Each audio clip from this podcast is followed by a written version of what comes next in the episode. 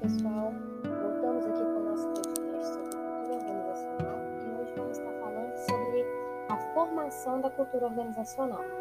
As três fases iniciais de formação da cultura organizacional, ela é seguida ao início por parte do fundador.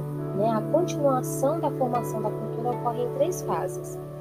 A primeira é a contratação, os fundadores eles contratam apenas pessoas que sentem e pensam como eles, né? Ou seja, de valores afins. Em segundo vem a doutrinação, né? Ou seja, em seguida eles doutrinam e socializam tais pessoas dentro da sua forma de pensar e sentir. E a outra forma, né, a terceira é o exemplo, né? O comportamento dos fundadores atua como modelo e encoraja os profissionais a agirem como eles internalizando assim suas crenças, valores e suposições.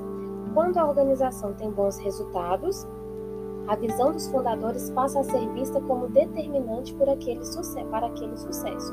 Então, a personalidade dos fundadores torna-se incrustada na cultura da organização, né? como dizia o Shen. É, Tem-se então os primeiros fatores que influenciam na formação da cultura da empresa o seu fundador, a sua história e a estratégia de atuação. Estratégias e respectivas estruturas devem ser compatíveis ou neutras em relação à cultura. Ao invés de em conflito, né, como esta, ainda assim compatíveis ou não são fatores de formação da cultura. Outros fatores da cultura organizacional também, é, além né, desses fatores já mencionados, são os demais líderes, a cultura do ambiente externo, né, o local, a nacionalidade e a indústria da qual ela faz parte. Quer saber mais? Continua com a gente.